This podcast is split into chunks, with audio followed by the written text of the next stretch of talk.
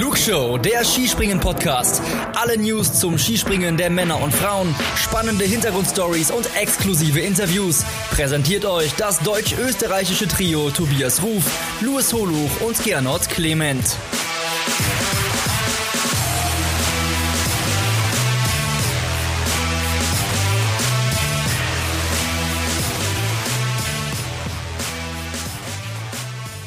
kein Skispringen-Gedicht. Ich habe es vergessen. Hallo und herzlich willkommen zu einer neuen Ausgabe der Flugshow. Wir nähern uns mit großen Schritten den Olympischen Spielen in Peking. Das und das zurückliegende Wochenende in Titisee Neustadt stehen heute im Mittelpunkt der neuen Ausgabe der Flugshow, zu der ich recht herzlich begrüße aus Wien zugeschaltet und mit brandheißen Informationen zum österreichischen Skiverband Gernot Clemon. Servus Gernot. Hallo Tobi, grüß dich. Und unser Skispringen-Orakel ist auch wieder mit dabei. Das Lexikon, jeder kennt es, jeder schätzt es und jeder, der zuhört, hört es jetzt auch. Hi nach Bielefeld, Luis Holuch. Grüße dich. Aber die Ehre, Männer. So, brandheiße Informationen habe ich angekündigt und Gernot Clement wird sie euch jetzt mitteilen. Es ist Montag, 24. Januar, kurz vor 14 Uhr. Seit circa 12.30 Uhr wissen wir, wir, wer Österreich bei den Olympischen Spielen im Skispringen vertreten wird. Gernot, it's up to you, my friend. Ja, genau. Äh, man könnte fast sagen, montags grüßt das ÖOC, das österreichische Olympische Komitee. Wir wissen es jetzt endlich, äh, die Katze ist aus dem Sack, wer beim ÖSV zu den Olympischen Spielen reisen wird. Und es sind exakt die fünf, die wir letzte Woche schon in der äh, Rückschau auf Zakopane genannt haben, also zumindest die in der Pole Position waren bei uns. Das sind einmal die drei Saisonsieger mit Stefan Kraft, Daniel Huber und Jan Hörl.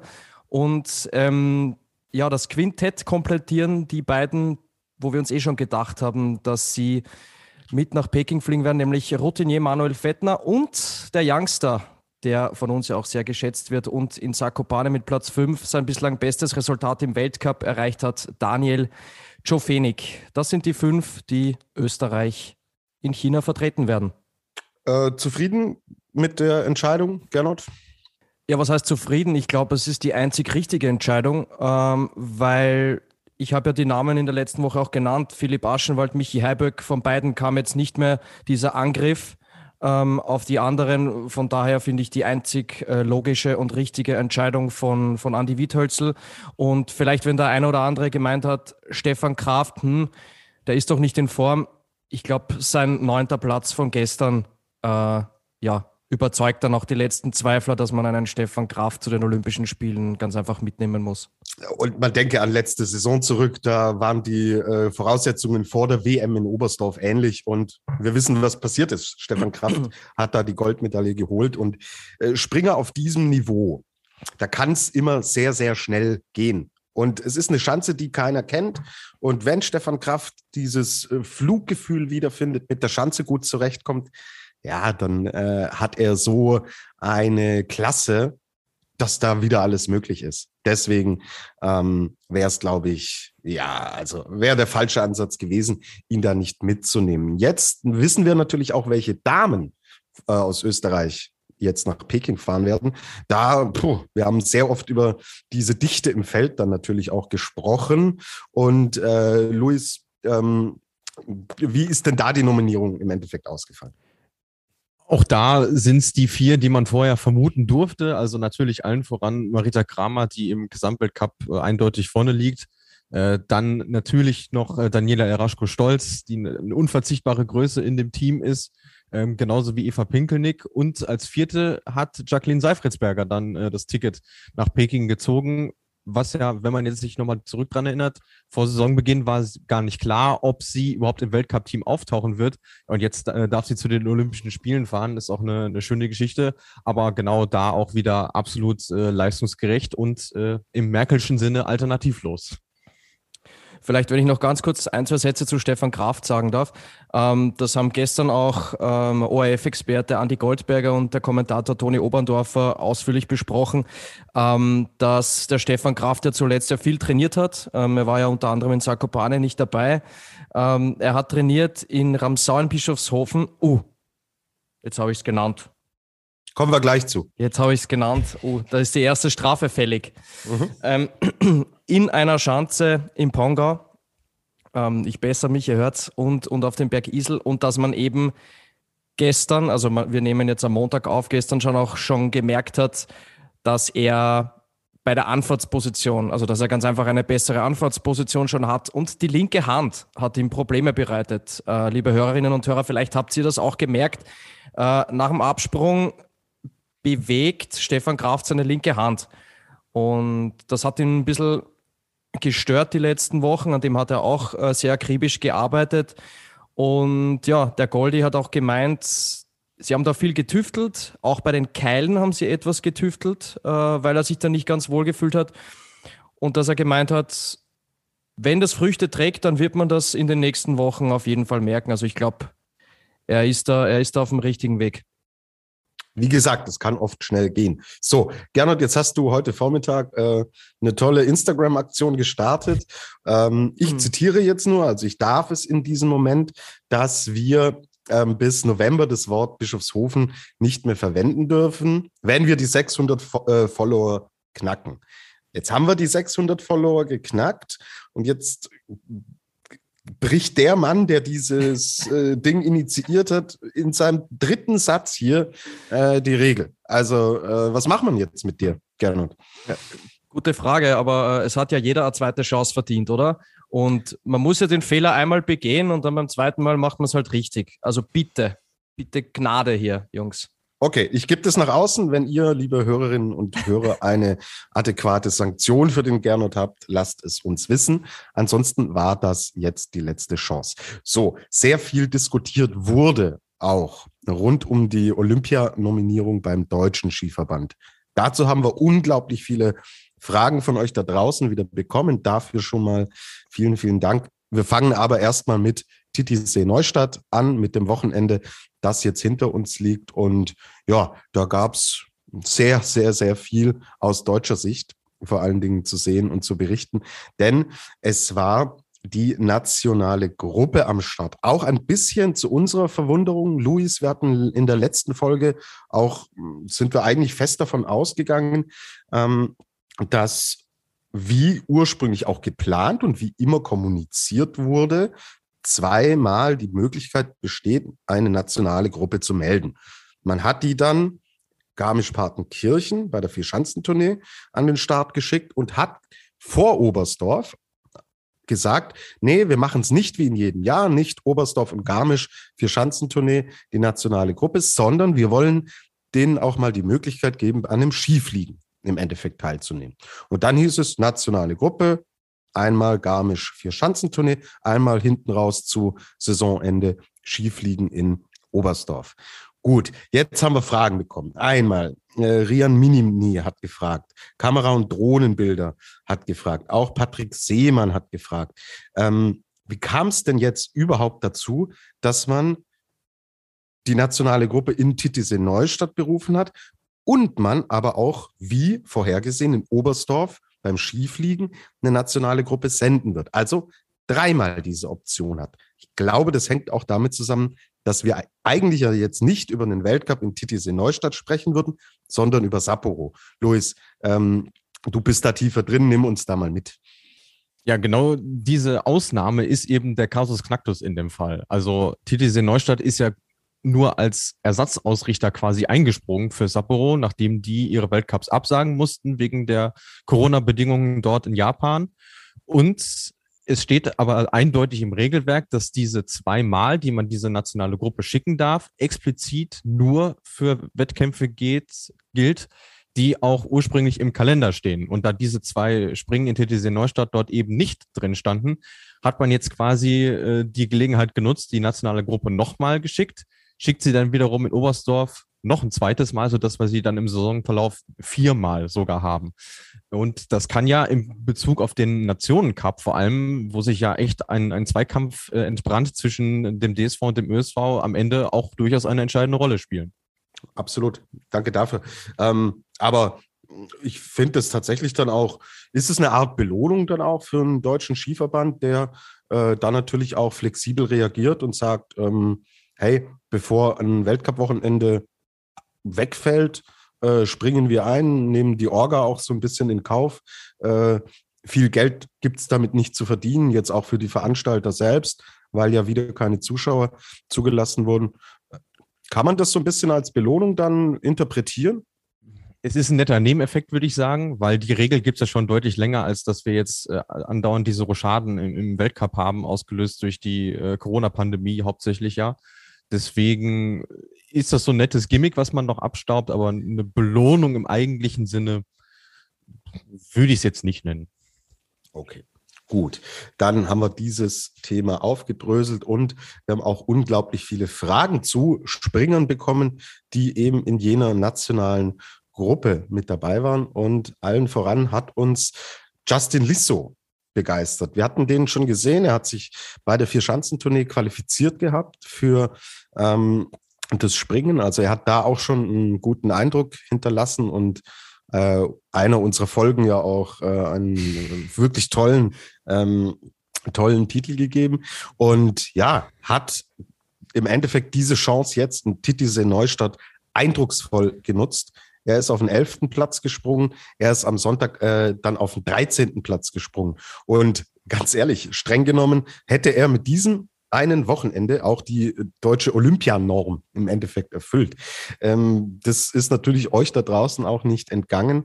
Und ähm, BTS äh, Ekatairo Dancing Queen zum Beispiel fragt, seid ihr auch so beeindruckt vom Ergebnis von Justin Lissow am Samstag? Ich bin vom Samstag und Sonntag beeindruckt. Wie geht's dir, Luis?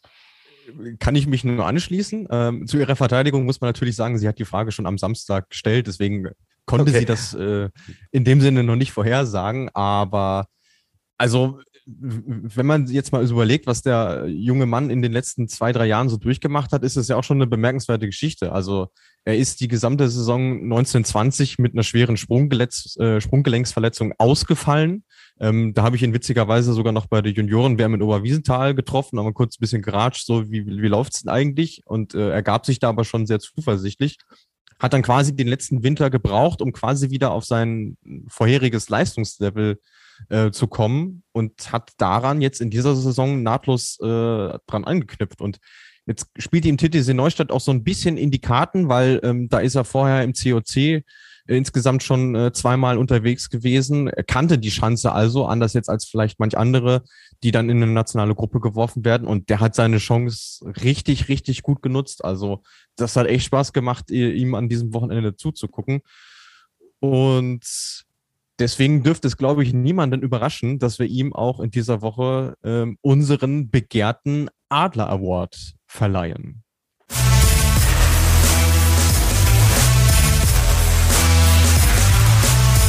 Flugshow präsentiert den Adler des Wochenendes.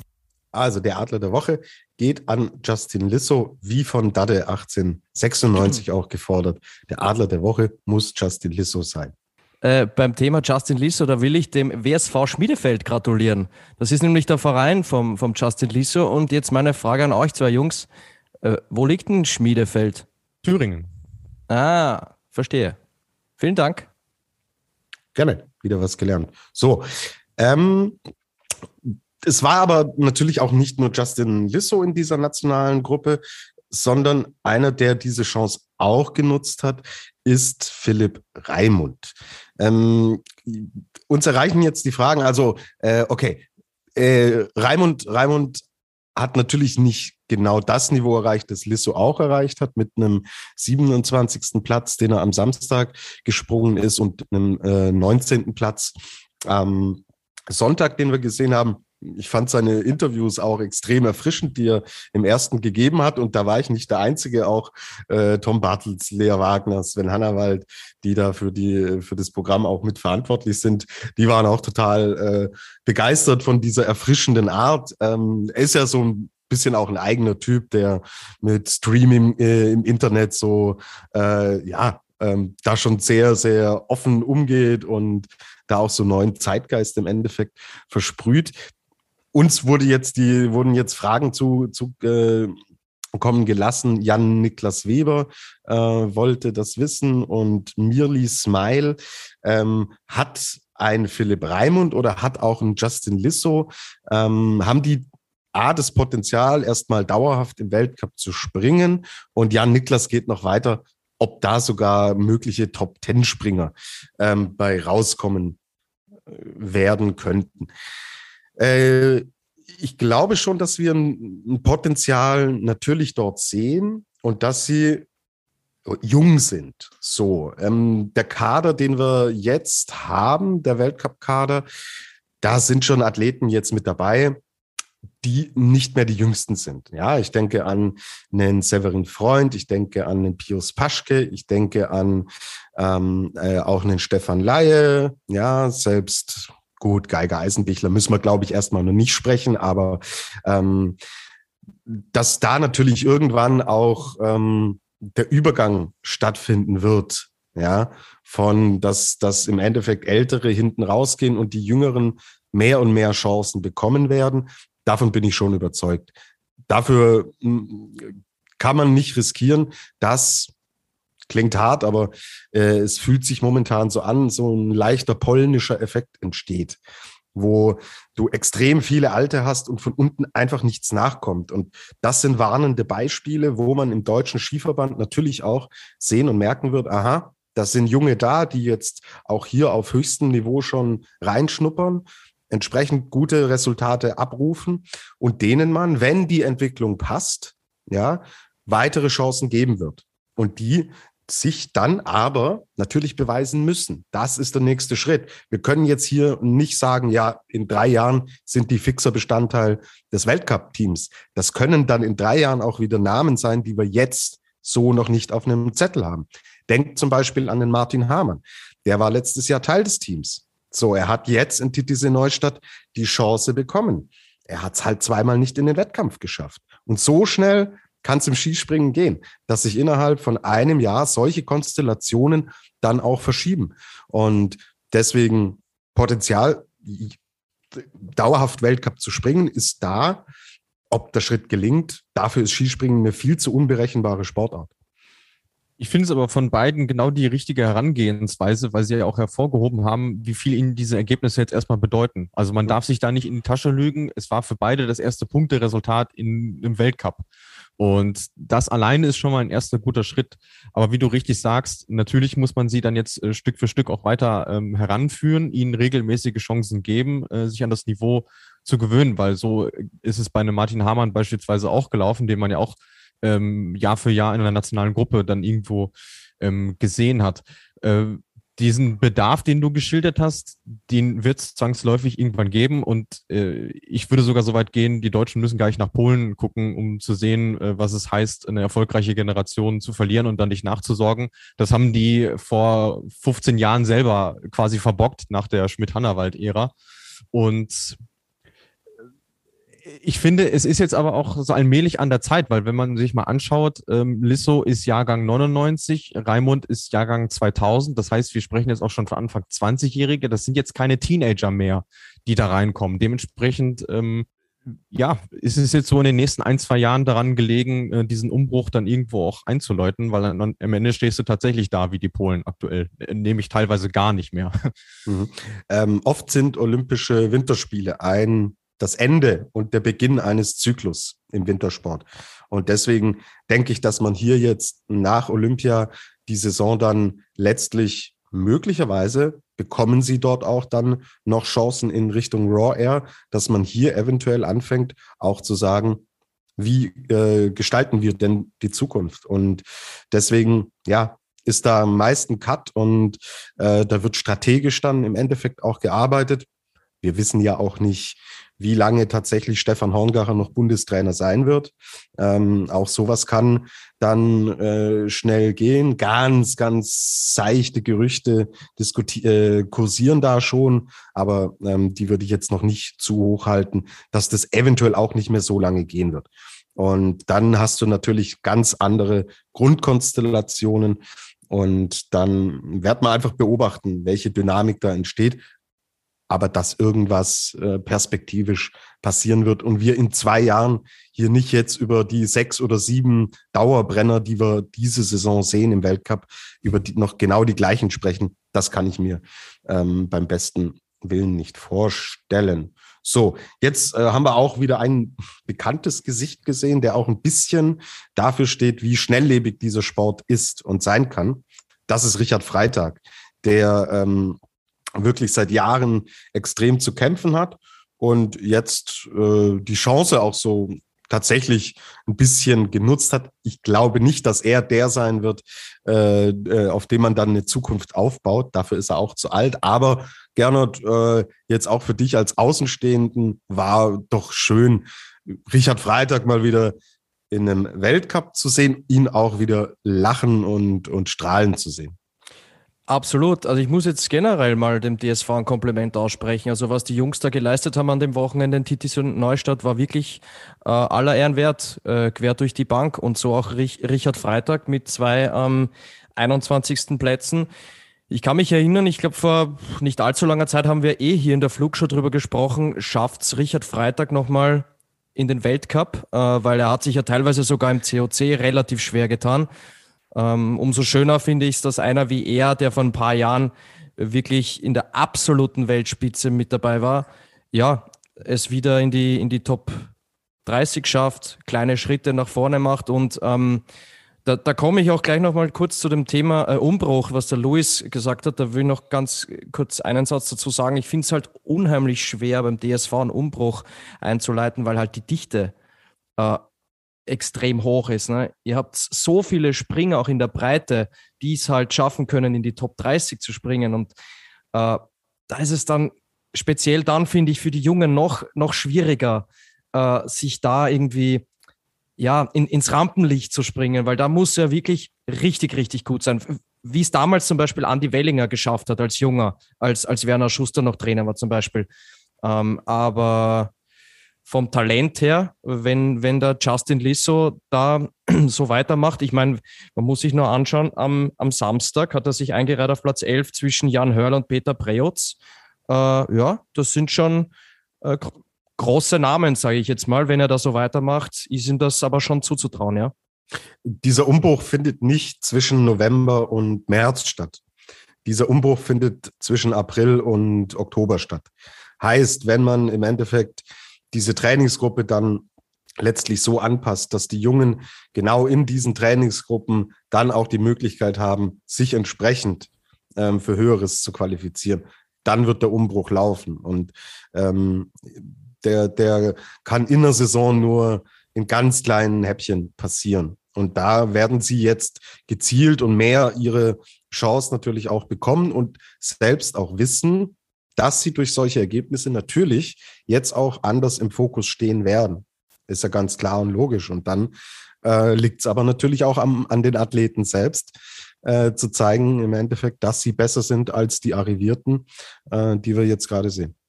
Und deshalb freut es mich zum Beispiel umso mehr, dass bei uns, äh, jetzt wenn man da den, den ÖSV mal gegenüberstellt, dass Daniel Czofenik als Jahrgang 2002 ähm, jetzt schon die Chance kriegt, zu Olympia mitzufliegen, da Erfahrung zu sammeln, auch wenn er es vielleicht nicht ins Quartett schafft, Mai, äh, dann ist es halt so. Aber die Erfahrung kann ihm keiner mehr nehmen und das äh, freut mich dann halt umso mehr.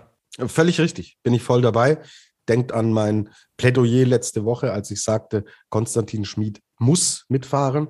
Einerseits hat er sich über die Leistung auch verdient. Andererseits ist er natürlich auch eines der Versprechen an die Zukunft des deutschen Skispringens. So, ich glaube, jetzt mit einer letzten Frage können wir dann ähm, dieses Thema nationale Gruppe auch erst nochmal schließen gab ja noch ein paar andere deutsche Skispringer, die das ganz ordentlich gemacht haben an dem Wochenende. Äh, Kamera- und Drohnenbilder will wissen, dürfte Justin Lissow nächste Woche in Willingen vielleicht mal wieder mit in den Weltcup, da Wellinger ja nächste Woche äh, wahrscheinlich noch ausfällt. Wenn er ausfällt, ist Lissow natürlich eine naheliegende Option. Aber ähm, kenne jetzt den Impfstatus von Andy Wellinger nicht, aber meines Wissens nach sind die Jungs eigentlich alle ähm, doppelt geimpft oder geboostert. Und dann kannst du dich natürlich auch schneller raustesten, als es jetzt noch vor einem Jahr oder so der Fall war, dass man da zwangsläufig zwei Wochen draußen war.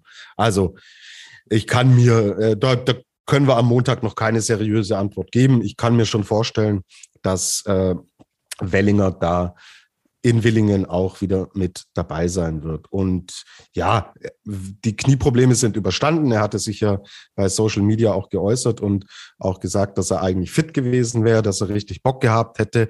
Er hatte Gott sei Dank keinen Kontakt zur, zur Mannschaft, sondern hatte sich auf dem Weg im Endeffekt in den Schwarzwald befunden. Dann kam das Ergebnis, dann hat er wieder umgekehrt. Aber dass wir ihn in, äh, in Willingen gar nicht sehen, das äh, können wir, glaube ich, nicht behaupten. Warten wir einfach ab, wie sich dann entwickelt. Gut, okay. Luis, da gab es noch andere Deutsche. Also das Gesamtergebnis war schon echt brutal. Und ähm, ja, was sagen wir zu Karl Geiger? Blitz, sauberes Wochenende. Ja, vor allem kam es relativ schön unerwartet, weil ich meine, wenn man sich die Ergebnis und die Leistung, die Karl Geiger sonst so auf der Hochfestschanze ähm, in den letzten Jahren abgegeben hat, anschaut, da konnte man das jetzt nicht unbedingt vorhersehen, dass er sich da äh, gleich zweimal äh, zum Sieger krönt. Aber ja, wie er das äh, wieder gemacht hat, das war schon, schon außergewöhnlich. Also ich meine, dass der Mann einen guten Absprung hat, das ist ja seit Jahr und Tag bekannt, aber er hat es eben an dem Wochenende auch wieder geschafft, seine Fliegerfähigkeiten, die er ja durchaus auch besitzt, äh, wie man mittlerweile auch weiß, äh, da eben auszuspielen, ist an beiden Tagen auch immer wunderschön gelandet, auch im hohen Weitenbereich. Ähm, vor allem der zweite Sprung am Sonntag, das war echt ein Brett, das er da hingelegt hat und ja, also viel verdienter als er an diesem Wochenende kannst du solche Springen auch nicht gewinnen. Vielleicht was die unglaublich starke Stilistik von Karl Geiger nochmal herausstreicht. Ich habe mir das angeschaut im zweiten Durchgang. An beiden Tagen hat Karl Geiger die höchsten Punkte von den Kampfrichtern bekommen. Mit einmal 58,5 am Samstag und wie viel waren es am Sonntag? 57. Äh, ah, wobei, wobei, wobei, wobei. Anschelanischek 57,5, okay, ist aber circa, ähm, sage ich jetzt mal, die gleiche Größenordnung. Also unglaublich ich habe auch das Gefühl so ein bisschen, wenn er so auf drei, auf, auf vier liegt nach dem ersten Durchgang, das taugt ihm. Also irgendwie, irgendwie hat er so dieses, diesen Jagdinstinkt, hat er so drinnen. Also ist nur so ein Gefühl, das ich sehe, weil er hat auch eine Skiflug-WM äh, von Platz eins aus gewonnen oder äh, so Teamspringen nach Hause geholt. Aber wenn er dann nochmal voll attackieren kann, eine gute Ausgangsbasis hat, äh, ich fühle mich nicht unwohl, wenn ich nach dem ersten Durchgang die Liste sehe und da steht Karl Geiger nicht auf eins, sondern so auf drei, auf vier. Ähm, ja, geht's, geht's, geht's dir ähnlich, Luis? Ich, ich kann ja jetzt schlecht das Gegenteil behaupten. Äh, vor allem auch Stefan Hongacher hat das ein ums andere Mal betont, auch im Saisonverlauf schon. Mhm. Ähm, ist natürlich jetzt eine schlechte Nachricht, dass er wieder zurück auf Platz eins im Gesamtweltcup ist. Ja. In dem Fall. Ähm, aber Spaß beiseite. Also ich glaube, man kann von Karl Geiger schon behaupten, dass er beides kann. Also das äh, ja. hat die Skisprunggeschichte ja gezeigt. Ähm, aber ist, also ich fand sowieso interessant, dass wir jetzt ähm, an beiden Tagen die gleichen drei Gesichter ähm, auf, dem, auf dem Podium gesehen haben. Das gibt's in der Skisprunggeschichte nicht, nicht so oft. Ähm, spricht aber auch einfach dafür, in was für einer guten Form äh, die Jungs aktuell sind. Und es ist auch schön, dass wir über ein Wochenende reden, wo wir die Bedingungen grundsätzlich erstmal ausklammern kann. Also so gesehen hast du ja schon dann vergleichbares Material von allen. Mhm, absolut. Wir haben ähm, auf dem zweiten Platz dann auch jeweils Angela Nische gesehen. Ähm, die Slowenen so, ja, pünktlich in Richtung Saisonhöhepunkt läuft da eigentlich wieder einiges ganz, ganz gut zusammen. Also ich habe sie auf, auf der Rechnung, was die Einzelwettbewerbe angeht. Jetzt wahrscheinlich vielleicht nicht in der Breite, wie es, wie es, ähm, äh, also dass man fix sagen kann, wie in Deutschland, hey, mit Geiger, Eisenbichler haben wir zwei dabei, die wirklich konstanter um Medaillen mitspringen werden. Aber ähm, ja, angeführt so schon von Lanišek, traue ich den Slowenen auf jeden Fall Medaillen in, in Peking zu. Gernot.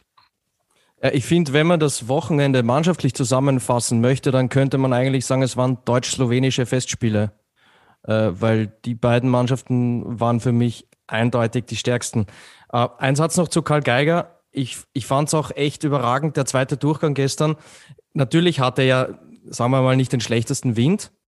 Aber wenn jetzt einer sagt, okay, Karl Geiger, der hatte ja Aufwind, ja, der sitzt da oben, das weiß er ja nicht, dass er Aufwind hat. Ne? Er muss ja trotzdem erstmal bei 143 Meter so landen und so den Telemark da unten reinsetzen. Ähm, also ja, un, unfassbar gut. Und die Slowenen, mei, die, die, die machen genau das, wo sie letzte Woche in, in letztes Wochenende in Zakopane aufgehört haben. Und die sind ja jetzt nicht nur, nicht nur im Weltcup ähm, so mannschaftlich so überragend. Äh, Luis, du hast sicher auch den COC verfolgt in Innsbruck ein bisschen. Da, da sind ja auch äh, Namen wie Jacques Mogel, ich hoffe, ich, ich spreche ihn richtig aus, die da, oder ähm, ich glaube, Jan, Jan Bombeck ist, ist, ist der mhm. zweite, ja. die da auch unter den, unter den ersten vier sind. Und das heißt ja auch, dass die ja vom, vom Weltcup nicht, nicht allzu weit entfernt sind. Ich glaube, Jacques Mogel war sogar im, im Weltcup schon mit dabei. Absolut. Und ich meine, äh, du hast ja eben so geschwärmt davon, wie, wie groß die Dichte im, im deutschen äh, Skiverband ist. Das kannst du für die Slowenen ja genauso übertragen. Also wenn du überlegst, dass da auch so Namen äh, gar nicht ins Weltcup-Team gerückt sind, wie beispielsweise ein Andrzej Semenic, der ja auch schon äh, Team-Weltcup-Springen beispielsweise gewonnen hat. Absolut. Das ist, das ist schon wirklich klasse, was die für eine Entwicklung hingelegt haben in den letzten in dem Fall muss man ja sagen Monaten, weil wenn man mal ein Jahr zurückspult, da haben wir noch über ganz andere Geschichten bei den Slowenen geredet. Und es ist vor allem deshalb schön zu sehen, weil sie ja nicht mehr nur stumpf davon abhängig sind, was ihnen jetzt für eine Chance und für Bedingungen hingestellt äh, werden, sondern sie kriegen es aktuell wirklich auf allen Anlagen hin. Und das ist ein, ein absolutes Faustpfand.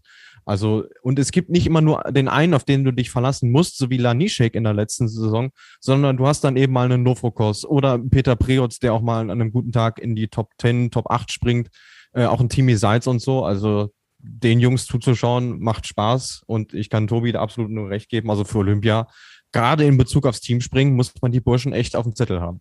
Ähm, wo, wo war Jacques Mogel mit dabei, Luis? Weißt du das äh, zufällig auswendig? Uh, aktuell müsste ich nachschauen, ehrlicherweise. Mhm.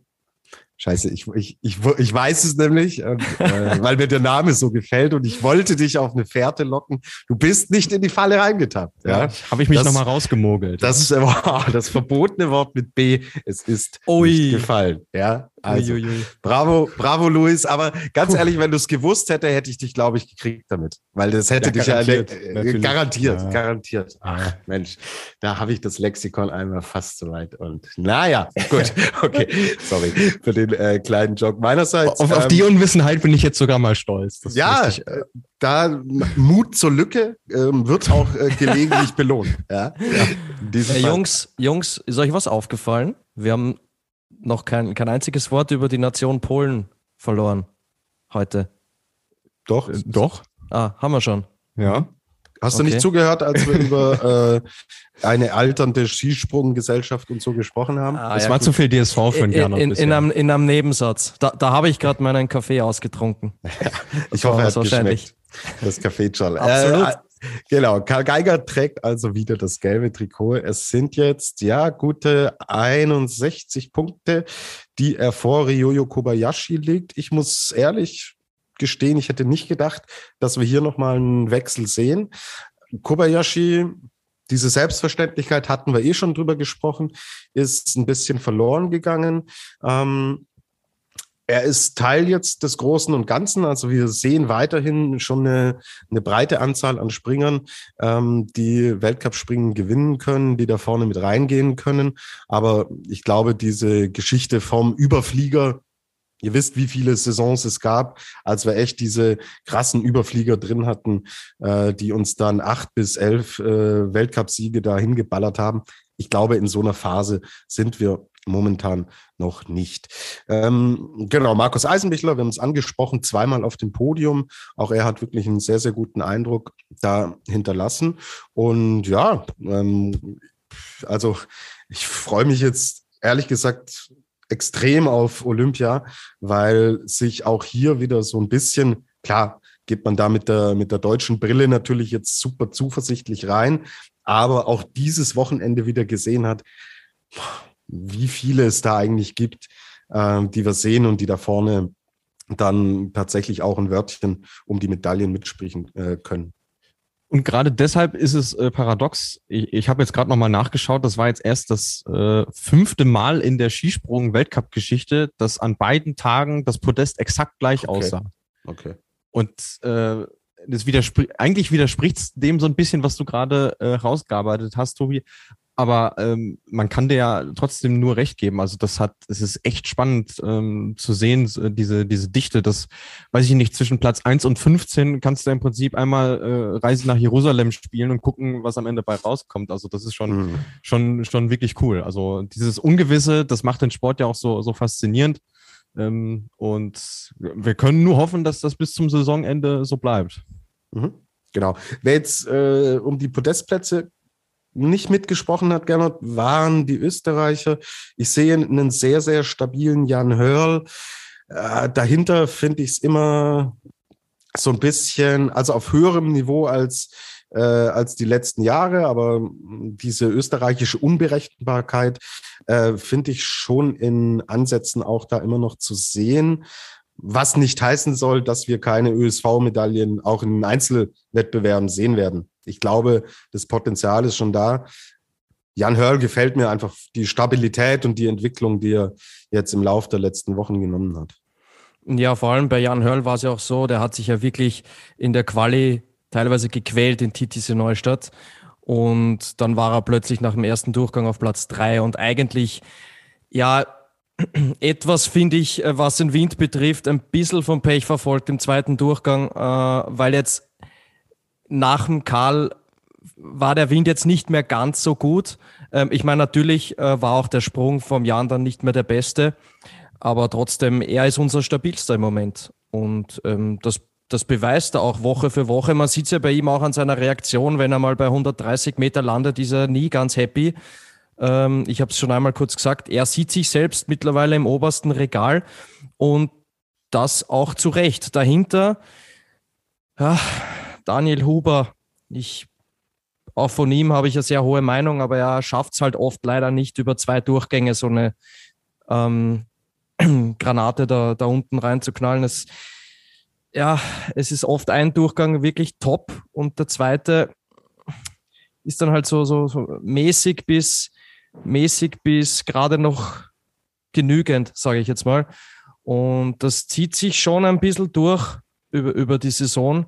Da ist äh, ja der, der Jan Hörl ganz klar der beständigste. Also bei Daniel Huber zieht sich über die letzten Jahre durch, finde ich. Das ja, ist jetzt kein, ja, kein ja. Saisonphänomen, sondern seit drei, vier Jahren wird über sein Potenzial gesprochen. Er ruft es punktuell auch mal in, in zwei Durchgängen ab, aber oft ist es eine Qualifikations- oder eine Ein-Durchgangsgeschichte.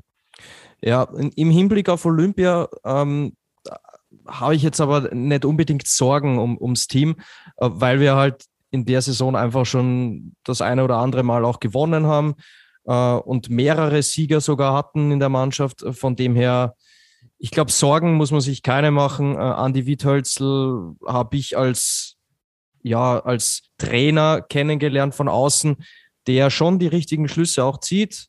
Ähm, der den Jungs auch die, die, die richtigen Worte mitgibt, die nötigen Freiheiten gibt, dass sie sich entwickeln können.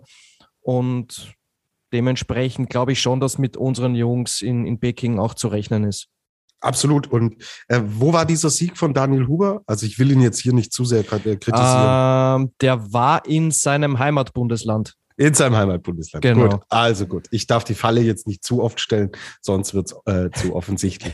Habt ihr noch was zum Titisee Neustadt-Wochenende? Ansonsten würde ich hier eine kurze Pause einlegen.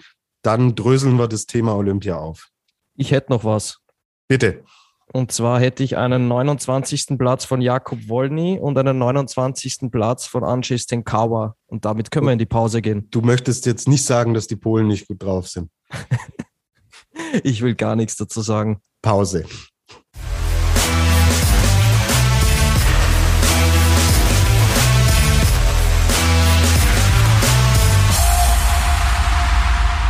Wir sind zurück bei der Flugshow und jetzt geht es um das Thema, das äh, unglaublich viele Wintersportfans an diesem Wochenende nicht nur im Skispringen beschäftigt hat, sondern äh, gezielt auch im Biathlon. Wir versuchen jetzt natürlich immer aus der Perspektive des Skispringens die ganze Thematik Olympia-Norm im deutschen Skiverband äh, beziehungsweise im deutschen Olympischen Sportbund aufzudröseln, fangen aber an, wie wir es vorhin mit Österreich gemacht haben, mit dem Kader, der berufen wurde. So, Karl Geiger, Markus Eisenbichler, Stefan Laie. Das stand länger fest. Und letztlich haben es jetzt noch Konstantin Schmid und Pius Paschke geschafft. Auch sie fahren mit. Bei den Damen Katharina Althaus, Pauline Hässler, Juliane Seifert und Selina Freitag.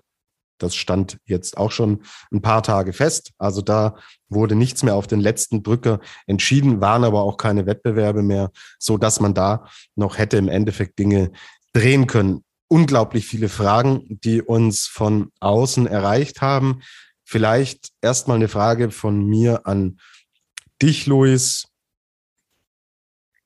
Bist du einverstanden mit den Athleten, die nach Peking fahren? Fangen wir mit den Damen an. Äh, bei den Damen, finde ich, hat sich die Frage seit äh, Neujahr nicht mehr gestellt für mich. Äh, also für, für mich war klar, dass wenn sie die vier Plätze annehmen, die ihnen zur Verfügung standen, dass es dann auch die vier sein werden.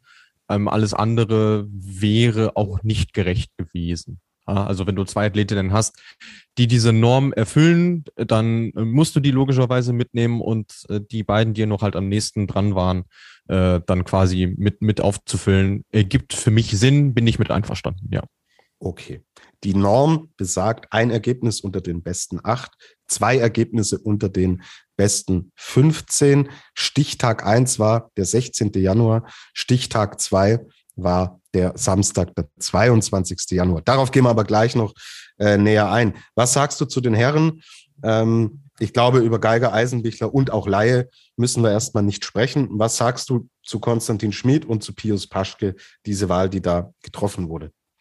Schmid für mich auch absolut logisch. Musstest du mitnehmen, nicht nur, weil er vierter, viertbester Deutscher im Gesamtweltcup ist, sondern ähm, was du ja auch immer gerne betonst, bin ich vollkommen bei dir. Ähm, als jüngster Springer in diesem Weltcup-Team ähm, muss auch das irgendwo mit berücksichtigt werden. Und er hat es ja in dieser Saison ein und das andere Mal gerechtfertigt. Deswegen geht das für mich so in Ordnung.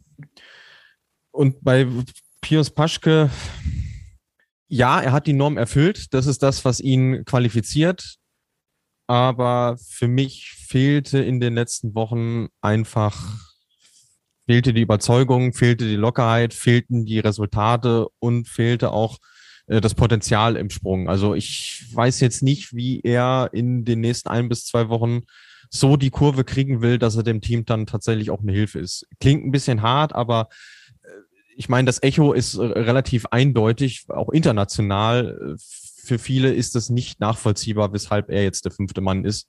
Hat logischerweise nichts mit seiner Person zu tun, sondern ausschließlich mit den Eindrücken aus den letzten Wochen. Ja. Ich meine, ich hatte tatsächlich auch gehofft, jetzt ist die Entscheidung gefallen, da fällt der Druck dann ab. Ähm, hat in der Qualifikation auch einen ganz guten Sprung am Sonntag gemacht. Es reicht dann halt wieder nicht für äh, den äh, zweiten Durchgang in Titisee Neustadt. Ich hatte gehofft, dass das vielleicht so ein bisschen der Grund war, warum jetzt, wir haben zwei Jahre hier durchgehend über einen extrem konstanten Pius Paschke gesprochen. So, und seit der Vier-Schanzentournee hat irgendwas in ihm gearbeitet. Ja?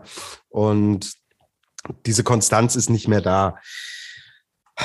Ist es jetzt klar, wir reden über Nominierungen. Wir reden über ein riesiges Bündel, das da plötzlich auf dem Tisch lag, auch durch die äh, Corona-Infektion von Andreas Wellinger.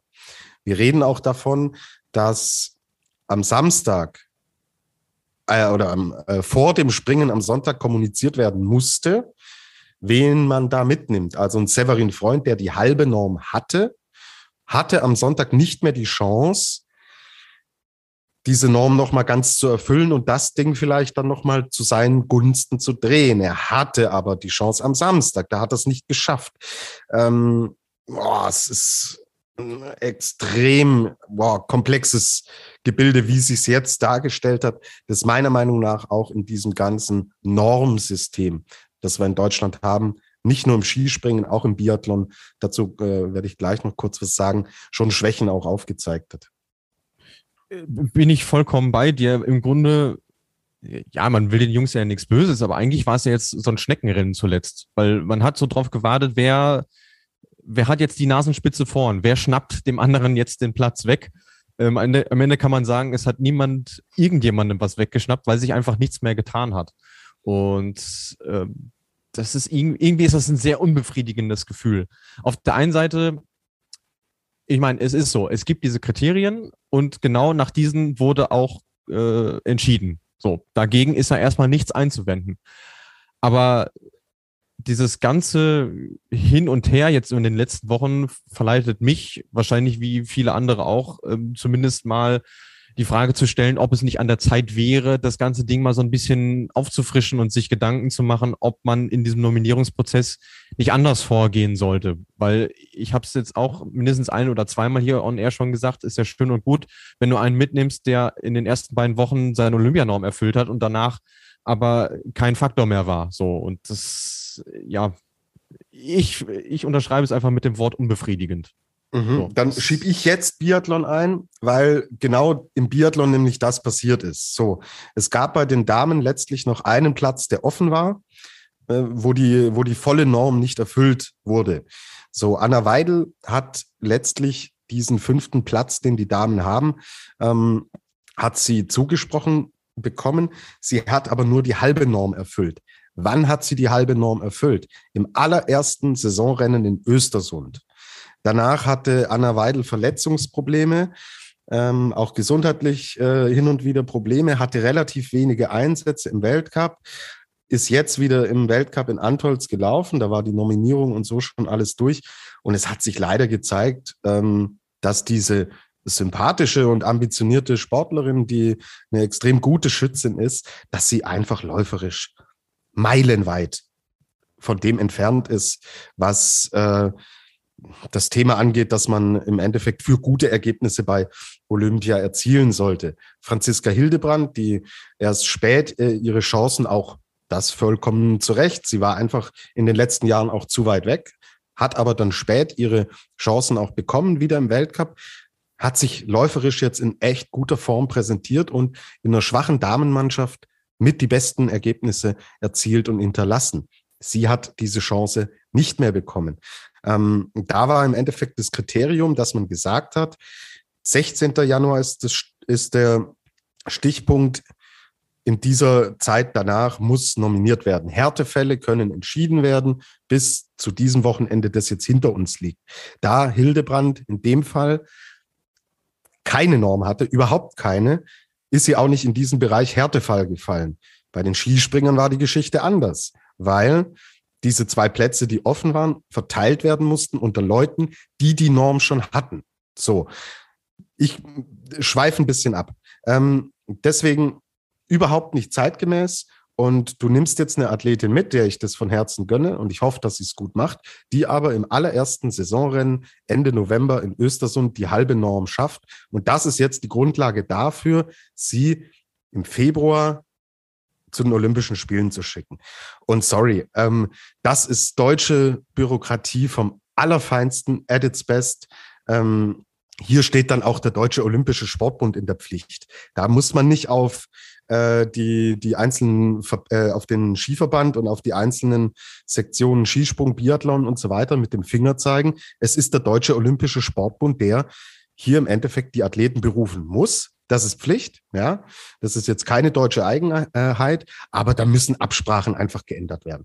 Und da muss man in der Zukunft wirklich drauf schauen und darauf achten, dass man natürlich Anreize schafft, um im Endeffekt auch Qualifikationen ähm, ja überhaupt intern auch rechtfertigen zu können, aber dass man sich da Hintertüren lässt und sagt, hey, ähm, man muss auch in Richtung Form blicken und schauen.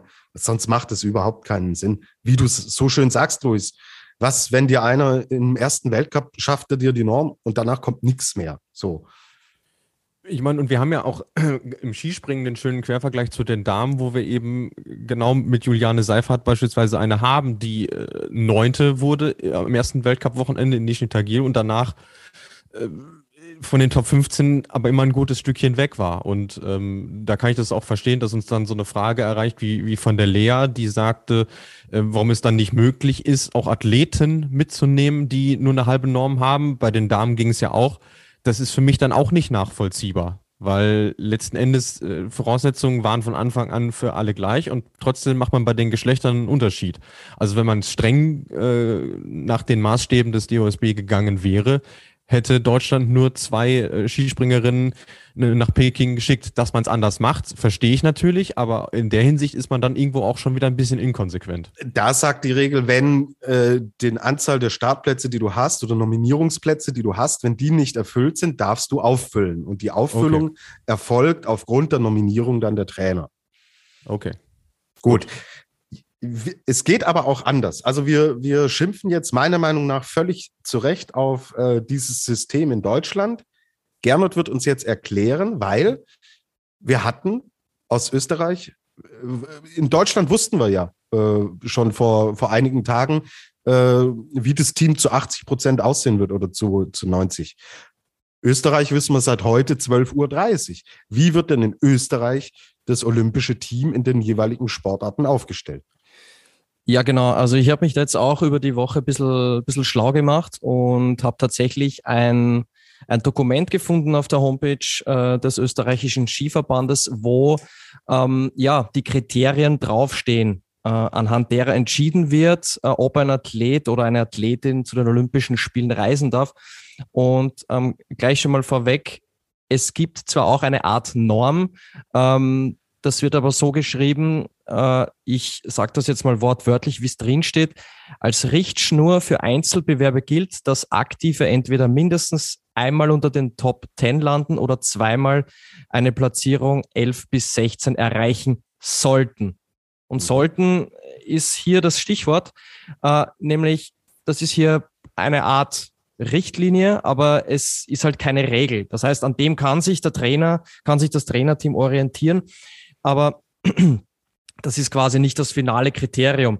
Ähm, es sind insgesamt sechs Kriterien. Äh, ich will jetzt nicht alle aufzählen, aber zwei sind mir ganz wichtig, auch jetzt um ähm, das quasi beizusteuern zu, zu eurer Diskussion um, wird jetzt Pius Paschke oder wird Severin Freund äh, nominiert. Und diese zwei Kriterien sind aktuelle Leistungsfähigkeit und Trainerurteil. So, das sind zwei zusätzliche Kriterien, ähm, die gelten bei der Nominierung von österreichischen Athletinnen und Athleten. Und die finde ich gerade im Skispringen einfach brutal wichtig. Ihr habt es eh jetzt schon ausführlich besprochen mit, ähm, gerade im Skispringen muss auch ganz einfach die Form passen. Und deswegen finde ich persönlich ein Kriterium wie aktuelle Leistungsfähigkeit viel, viel, viel wichtiger als irgendeine Norm, die es vielleicht schon seit Ewigkeiten gibt. Ähm, ja, weil es dann im Endeffekt vielleicht sogar zur Folge haben kann, dass man sportlich schlechter abschneidet. Und ja, ich, ich verstehe auch gar nicht, wa warum das alles so bürokratisch, so, so, so kompliziert ist, weil ich denke mir, lass doch den Bundestrainer Stefan Horngacher, der Woche für Woche mit seinen Athleten trainiert, doch einen äh, von mir aus aufgrund von Corona einen Call über Zoom von mir aus machen mit dem DOSB, wo er dem DOSB vorschlägt, welche Athleten er gerne mitnehmen würde und warum. Und wenn dann die Begründung passt und für alle zufriedenstellend ist, mei, dann ist meiner Meinung nach die Sache doch erledigt, oder? Es, es muss doch nicht immer so schwer sein. Ich bin da voll und ganz dabei. Also das sind genau die Punkte, die ich auch jeder Norm im Endeffekt vorziehen würde. Wir müssen natürlich auch dazu sagen, ob da Gespräche im Hintergrund in diese Richtung stattgefunden haben, wissen wir nicht. Können wir nicht sagen. Nach außen wurde es uns aber im Endeffekt dann auch so, ähm, kann ich zumindest für Biathlon sagen, so kommuniziert. Es ist ein wahnsinnig, wahnsinnig äh, nerviges äh, Gesamtkonstrukt einfach. Und in, den, in dem Fall ist es ja sogar ironischerweise so, dass dieses, äh, dieser Punkt ähm, aktuelle Leistungsfähigkeit, den du gerade benannt hast, Gernot, äh, den ich übrigens auch äh, viel höher gewichten würde als alles andere gegenwärtig, ähm, dem so statistikverliebten DOSB irgendwo auch widerspricht, weil der klammert sich an Wettkampfresultaten. Wenn man das jetzt aufs Skispringen überträgt und jetzt im Falle Severin Freund, ähm, da hat der Twitter-Kanal Local SJ Results rausgefunden, dass Severin Freund in über der Hälfte aller absolvierten Sprünge, also wenn man die Durchgänge einzeln werten würde, genau diese Top 15 Ergebnisse erreicht hat. Also die Norm quasi übererfüllt, nur es steht halt nicht im Gesamtweltcup-Stand. So. Und das ist halt ein elementarer Kontrast im Vergleich zu einem Pius Paschke, der das halt bei weitem nicht äh, erreicht hat. Äh, wenn in Oberstdorf der Anzug passt. Ja, reden wir so, über diesen ganzen Kram. Nicht. Äh, ja. Dann reden wir über diesen ganzen Kram nicht und dann ist er mit dabei ähm, bei Olympia. Ja. Also versteht uns nicht falsch. Ich gönne es dem Pius von Herzen und finde es echt eine coole äh, kleine Cinderella-Story, dass er jetzt es echt noch im Herbst seiner Karriere zu den Olympischen Spielen schafft. Darum geht's nicht. Aber äh, von, von einzelnen Personen jetzt mal ausgeklammert, wenn wir die Personen jetzt nicht, nicht Paschke, Freund, Wellinger nennen, sondern äh, eins, zwei, drei nennen, äh, äh ja, dann äh, pff, fehlen mir da so ein bisschen die Worte und das ist dann extrem bitter. Ich meine, Severin Freund, er hat für mich jetzt nicht auch das ganz, ganz große Fieber auf Olympia nach außen so ein bisschen versprüht. Da habe ich mich auch leicht ein bisschen dran gestört. Ich kann ihn voll und ganz nachvollziehen. Ja, ich selber fahre auch nicht hin, obwohl alles geplant war, aber auch mir ist es äh, zu heiß geworden, was, was das Thema Corona und sonstige Begleitumstände angeht in den letzten Wochen ich kann das schon auch nachvollziehen, aber ähm, ja, deswegen, aber hier auch Respekt, wie er, wie er mit dieser Entscheidung umgegangen ist. Total. Also in die gleiche Kerbe äh, möchte ich auch äh, einschlagen. Also da sieht man, was er halt für ein großer Sportsmann, ich würde sogar sagen, ein Ehrenmann ist, ähm, dass er einfach sagt, ich habe meine Chancen gehabt, ich habe die, ich die Kriterien nicht erfüllt und äh, dementsprechend äh, gönne ich das dem Pios auch, genauso wie wir das, äh, wie wir das ja auch tun im, im Grunde genommen finde ich es auch schön, wie erwachsen diese Diskussion äh, abläuft, wie, wie sportlich und fair man da äh, zueinander bleibt. Ähm, und bin jetzt aber auch froh, wenn das Thema endlich mal vorbei ist und man jetzt mal über, über was anderes äh, reden kann. Mhm. Benne Kröger hat gefragt, hätte nicht von der Form her Wellinger Paschke vorgezogen werden müssen?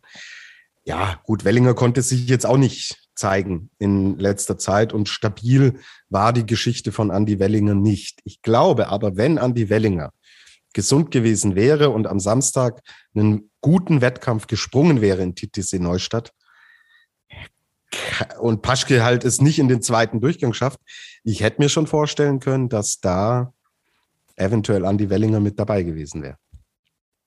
Das ist eine Meinung von mir, aber ich meine mit der Konstellation äh, positiver Corona-Test, es geht um CT-Werte, ähm, die in China anders sind als in äh, Europa. CT-Werte ist der Wert, an dem sich bemisst, bist du im Endeffekt noch als infektiös eingestuft oder bist du es nicht. Es heißt jetzt von Virologen, okay, es gibt viele Virologen, die viel gesagt haben in den letzten zwei Jahren, aber ähm, da waren sich mehr oder weniger alle einig, dass dieser Richtwert, äh, der in China angesetzt wird, dass der einfach so extrem streng ist, dass es gut möglich ist, dass du nach überstandener Corona-Infektion, die nicht so lange her ist, hier in Europa als Corona negativ eingestuft bist, steigst ins Flugzeug, kommst dort an und bist Corona positiv. Und ich kann mir schon auch vorstellen, dass das natürlich ein Faktor ist, den man berücksichtigen, berücksichtigt hat und den man auch berücksichtigen sollte. Jetzt eine äh, Frage von mir dazu, weil ich in dem Thema tatsächlich nicht so tief bin. Wie ist denn bei uns der CT-Wert? Du bist äh, im Endeffekt ab dem CT-Wert 30 bist du nicht mehr infektiös. Und in okay. China bist du es ab dem CT-Wert 40 haben sie jetzt heute auf 35 herabgesetzt. Steht okay. zumindest auf orf.at. Gut. Ist ein Anfang, aber ja. keiner weiß, was da drüben passiert. Und es gibt Bedenken von ähm, Funktionären, es gibt Bedenken von äh, Trainern, von sportlichen Leitern, dass dort drüben äh, auch eine Art leichte Willkür herrschen kann. Deswegen ist es ein Faktor, den man, glaube ich, da auf jeden Fall auch mit einbeziehen muss. Und ähm, ja, also Benne ich glaube, Thema Form, dazu haben wir Wellinger einfach nicht sehen können in Sakopane. Wir haben ihn jetzt nicht sehen können. Ähm, und Form ist im Skispringen eine sehr, sehr äh, äh, kurzlebige Geschichte. Denkt noch an drei, äh, vor drei Wochen zurück, da hatten wir äh, vier Springen in Folge auf einer Schanze, mit der mit denen die Deutschen nicht so gut zurechtgekommen sind. Und zwei Wochen später sitzen wir da und sprechen von einem überragenden Teamergebnis von zwei Siegen und von zwei Podestplätzen. Also Form und Skispringen sind eben Dinge, die ähm, ja sehr, sehr sensibel und sehr, sehr schnelllebig sein kann. Also Manja Collins hat auch gefragt, denken äh, Sie, dass Andi ohne positiven Test noch Chancen gehabt hätte, zu Olympia zu, zu gehen? Ich sage ganz klar ja, die Chance wäre da gewesen, aber ist im Endeffekt ähm, wirklich blöd gelaufen. Okay, gut. Ähm, ich schaue mir jetzt einfach noch mal ein bisschen die Fragen an. Entschuldigt, wenn das alles ein bisschen wild und hin und her ist da draußen, aber es ist einfach ein unglaublich komplexes Thema. Ich hoffe, dass wir trotzdem die ein oder andere Frage, die ihr da draußen verständlicherweise auch habt, dass wir die äh, hier auch beantworten konnten. So, ähm, bleiben wir vielleicht beim Thema Corona. Irgendwie pünktlich so kurz vorm Abflug in Richtung äh, Peking waren jetzt, ich habe es ich hab's genannt, jetzt geht die Party los. Plötzlich haben wir auch Corona-Fälle im Skispringen gesehen. Wir haben es im norwegischen Team, äh, äh, haben wir es relativ häufig im Endeffekt gesehen. Wir haben den Piotr Żyła gesehen, der Corona-positiv ist. Wir haben schon über Andy Wellinger gesprochen. Ähm, und jetzt ist die Frage, wie wirkt sich die Quarantänepause, äh, Corona-Infektion ähm, auf die, auf die betroffenen norwegischen Springer im Hinblick auf Olympia aus von Miluschka? Ich glaube, das ist eine Geschichte, die man auch nicht seriös beantworten kann und die man sehen muss. Denkt äh, zurück, vier Schanzentournee, ähm, jetzt nicht die zurückliegende, sondern ein Jahr davor. Karl Geiger saß bis zum Qualifikationstag äh, gefühlt ein Tag vorher äh, hatte er äh, Corona-Infektion, kommt aus der Quarantäne raus, geht hin, gewinnt das Auftaktspringen in Oberstdorf. Es gibt Sportler, die haben damit länger zu tun und länger zu kämpfen, so wie es halt im Endeffekt in der normalen breiten Bevölkerung auch ist. Das ist eine individuelle Geschichte und wirkt sich bei jedem anders aus. Deswegen können wir das hier jetzt nicht, nicht seriös beantworten und müssen sehen, was passiert in Peking. Ja, wie du sagst, ähm, vielleicht noch Stichwort Marius Lindwig, der zwar nicht infiziert ist, soweit ich weiß, aber trotzdem als Kontaktperson äh, in Quarantäne war oder immer noch ist. Ähm, die Info habe ich jetzt leider nicht. Der war ja unfassbar gut in Form, bevor er quasi sich in Isolation begeben hat. Und wenn der trainieren hat können zu Hause, zumindest einen, einen kleinen Kraftblock, ja, und auf der Schanze wissen wir ja, dass es bei ihm im Moment gut läuft dann kann das natürlich auch sein in dem Fall, dass sich das wenig bis gar nicht auswirkt. Oder positiv auswirkt, weil man draußen ist, aus dem Trubel sammeln kann, äh, bisschen Grundlagenübungen machen kann und dann vollkommen fit und erholt äh, bei Olympia antritt. Also auch das ist möglich. Ähm, ich glaube, der größere Aufwand ist dann tatsächlich in dem Fall sogar für die, für die Verbände und Organisationen, weil die sich um ähm, Corona-Tests und Anreise und solche Sachen äh, kümmern müssen. Also aus Norwegen hat man ja gehört, ähm, dass es dann gut möglich ist, dass das Team halt doch verspätet ähm, nach äh, Peking reisen wird, was ja auch vor allem deshalb schon mal ein Thema ist, dadurch, dass man äh, jetzt am kommenden Wochenende in Willingen nochmal einen Weltcup hat ähm, und dann auch planen muss, okay, wie, wie reist man jetzt nochmal in die Heimat oder fliegt man direkt nach Mitteleuropa? Und für die Jungs, die jetzt in Quarantäne sitzen, ähm, ob es jetzt die Norweger sind oder, oder die Polen mit, mit Jura und Kubacki, äh, das sind Gedanken, die du dir eigentlich vorher nicht machen wolltest. Ja, und ich würde auch, ich kann auch jeden verstehen, der jetzt sagt, ich lasse Willingen aus, ist mir ja. zu heiß. Ähm, liegt halt leider echt zu, zu einer Unzeit, dieser tolle Weltcup in Willingen, ähm, wo wir uns auch über das Mixed, äh, wo wir uns über die Frauen freuen können und so. Aber er liegt zeitlich halt echt, echt äh, gänzlich undankbar, weil auch zwei Bubbles im Endeffekt wieder zusammenkommen. Und die Damen waren nicht in so einer krassen Bubble, wie es die Herren waren, klar, weil die, weil die Springen, die Events nicht da waren. Und ja, wenn da einer sagt, mir ist das Risiko zu, zu groß, zu hoch, kann ich voll und ganz verstehen. Ähm, und Date fragt, was wäre, wenn wegen der positiven Fälle Leute für Olympia ausfallen? Dürfte dann nachnominiert werden? Ja, ja. dürfte. Und dann sind natürlich Wellinger, Freund, die ersten äh, Kandidaten, die ersten Namen, die man hier im Endeffekt nachnominieren dürfte. So.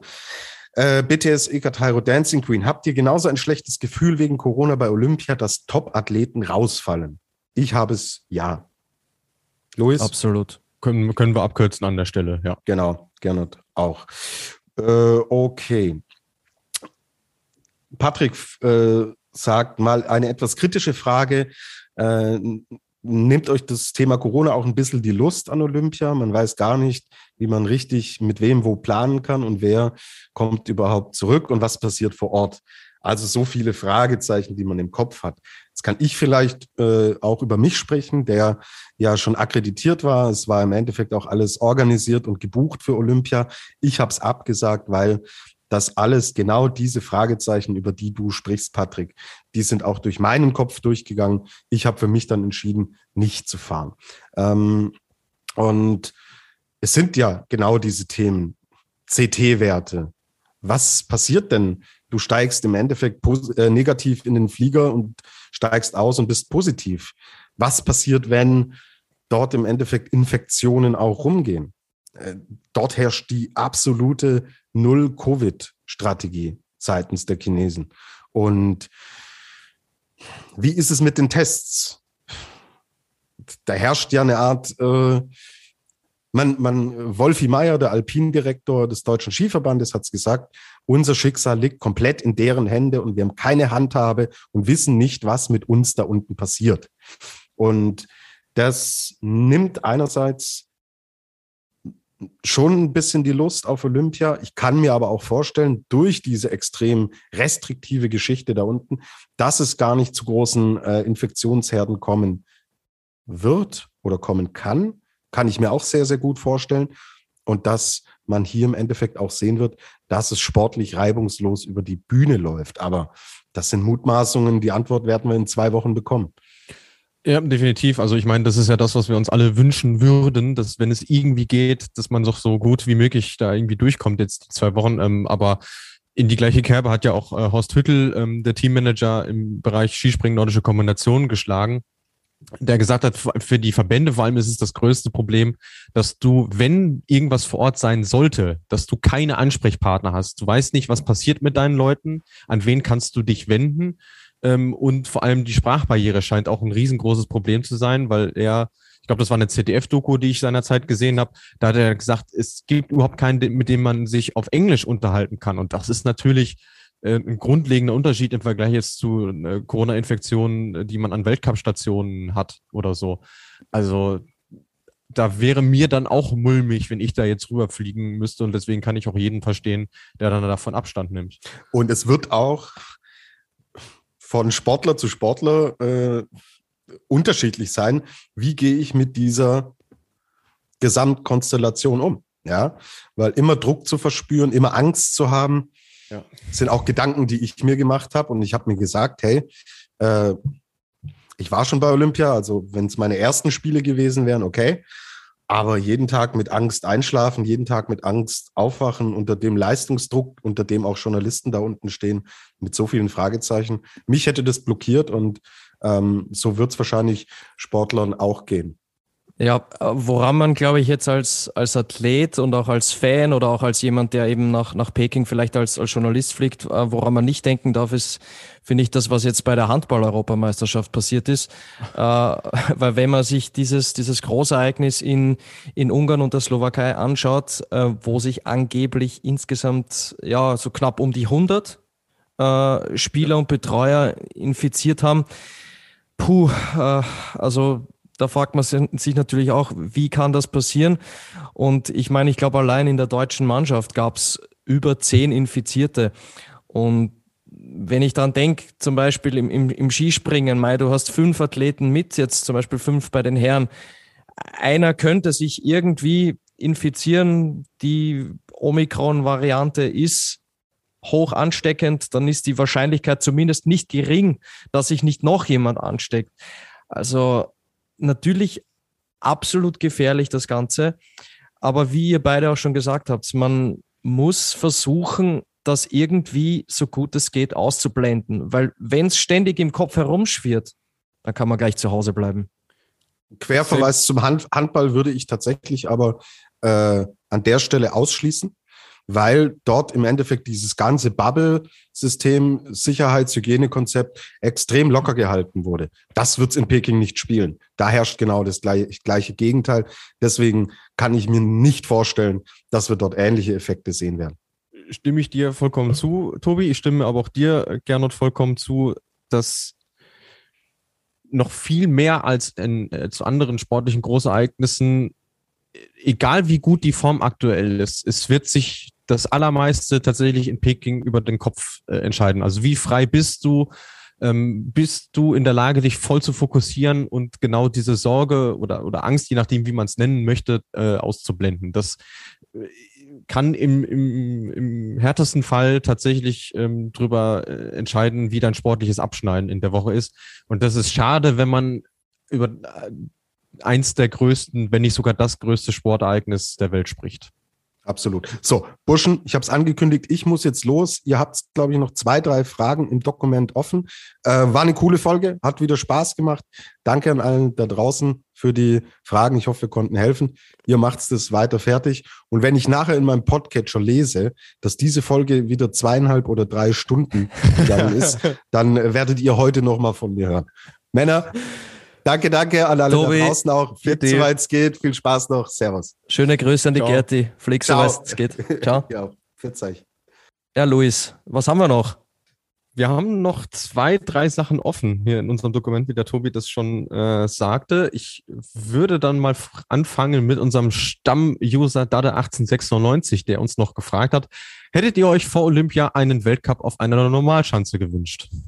Äh, von mir ganz klares Nein. Ähm, weil ich meine, wir haben ja das Silvester-Tournament in Lubno gesehen und diese zwei Tage Normalschanze, die, sage ich ganz ehrlich, haben mir gereicht. Ich, ich bin kein, kein allzu großer Fan von, von Normalschanzen und hoffe auch, dass es bei den Damen bald so weit sein wird, dass es viel, viel mehr Großschanzenspringen gibt als äh, Normalschanzenspringen. Also beim letzten Punkt bin ich vollkommen bei dir, das dürfte ja auch niemanden überraschen. Aber ich finde, wenn du schon eine Olympia-Entscheidung in der Saison auf einer Normalschanze hast, auch bei den Herren, sollte es mindestens ein Weltcup-Wochenende auf einer Normalschanze geben. Wo ist mir eigentlich relativ gleich? Und ich meine, äh, wenn wir uns mal letzte Saison an Rüschnow erinnern, was uns dieses Jahr ja leider abgeht, äh, das hat ja schon Spaß gemacht. Also äh, warum denn eigentlich nicht? Vor allem, also klar, es sieht im Fernsehen vielleicht nicht so spektakulär aus, aber die Wettkämpfe sind äh, deutlich enger und spannender, als es vielleicht äh, an manchen zehn Wochenende auf einer Großschanze der Fall sein kann. Hast du recht. Ähm, mir ist dann aber schon so ein TTC Neustadt oder so ein Willingen um einiges lieber als. Da müssen also wir ja nicht drüber reden. Da ja. müssen wir nicht drüber reden, lieber Gernot. Und der Jan-Niklas Weber hat uns auch noch gefragt: Könnt ihr zu Olympia wieder euren Krieg der Sterne machen? Ich fand das Format echt super. Ja, äh, könnte man, könnt man machen, vielleicht ein bisschen adaptiert. Krieg der Ringe wird sich ja anbieten. Was sagst du? Herr und Frau der Ringe? Ja. Oder Herr geht das wegen Copyright nicht? Boah, das ist ja Next Level. Also finde find ich sogar noch besser. Herr und Frau der Ringe. Lass uns das mal in der, in der nächsten, in der nächsten äh, Redaktionssitzung besprechen. Das machen wir auf jeden Fall. Und ähm, wir sind gerade eh dabei, so ein bisschen das Programm rund Olympia ähm, zu planen. Also ihr könnt euch da auf einiges äh, aus der Flugschau ähm, gefasst machen.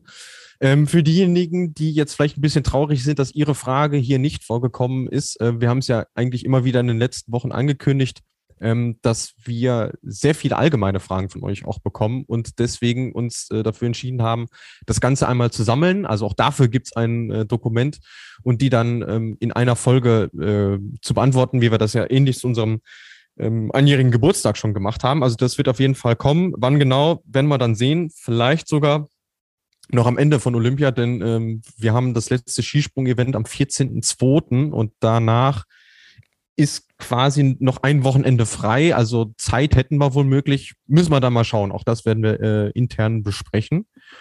Und dann bleibt uns eigentlich nur noch das Programm für Willingen, lieber Gernot. Freust ja. du dich schon auf Willingen? Ich habe sehr, sehr große Vorfreude. Als der Tobi vorhin gemeint hat, er kann es bei jedem ver verstehen, wenn er in Willingen nicht dabei ist, habe ich mir so gedacht, ja, aus rein sportlicher, aus Athletensicht kann ich es irgendwo schon verstehen, aber aus Fansicht, aus Journalistensicht äh, habe ich sehr, sehr große Vorfreude, weil es endlich, Luis, haben wir wieder einen Mixed-Bewerb.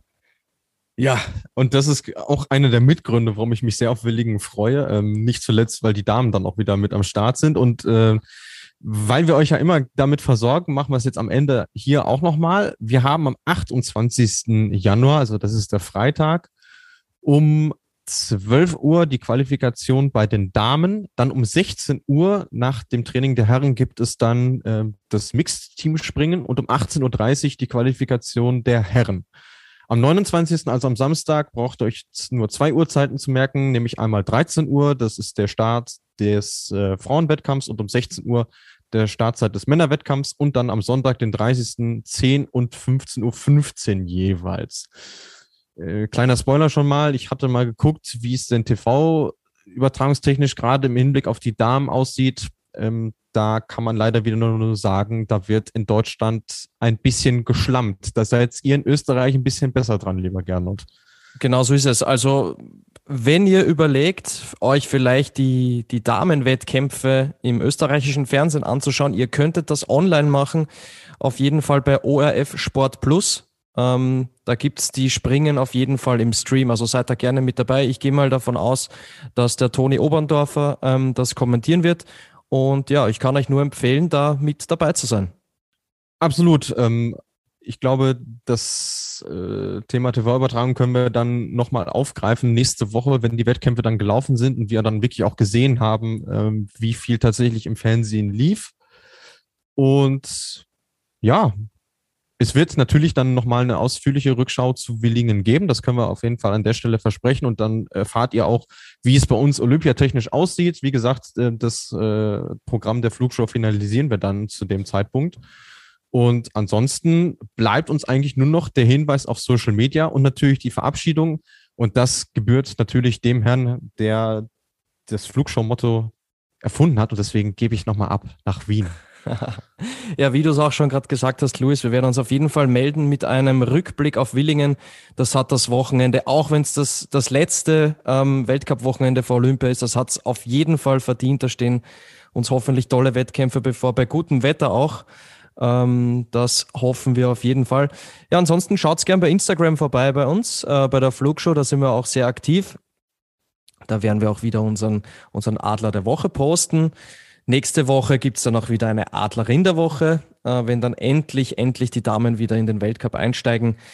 Und ja, es ist tatsächlich so, dass wir heute die erste Regel eingeführt haben bei uns im Podcast. Auch das ist neu, lieber Luis, nämlich ab sofort ist die finale Station der Vierschanzentournee bis November tabu. Vielen Dank nochmal an alle, die uns da geholfen haben. Wir haben jetzt die sechs 100er-Marke geknackt bei Instagram. Äh, vielen lieben Dank an alle Followerinnen und Follower. Also da haben wir an diesem Montag, den 24. Jänner, Geschichte geschrieben. So, und jetzt äh, würde ich sagen, machen wir, machen wir zu das Wochenende in TTC Neustadt. Wir freuen uns auf Willingen und wünsche euch eine schöne Woche. Fliegt, soweit es geht und tschüss.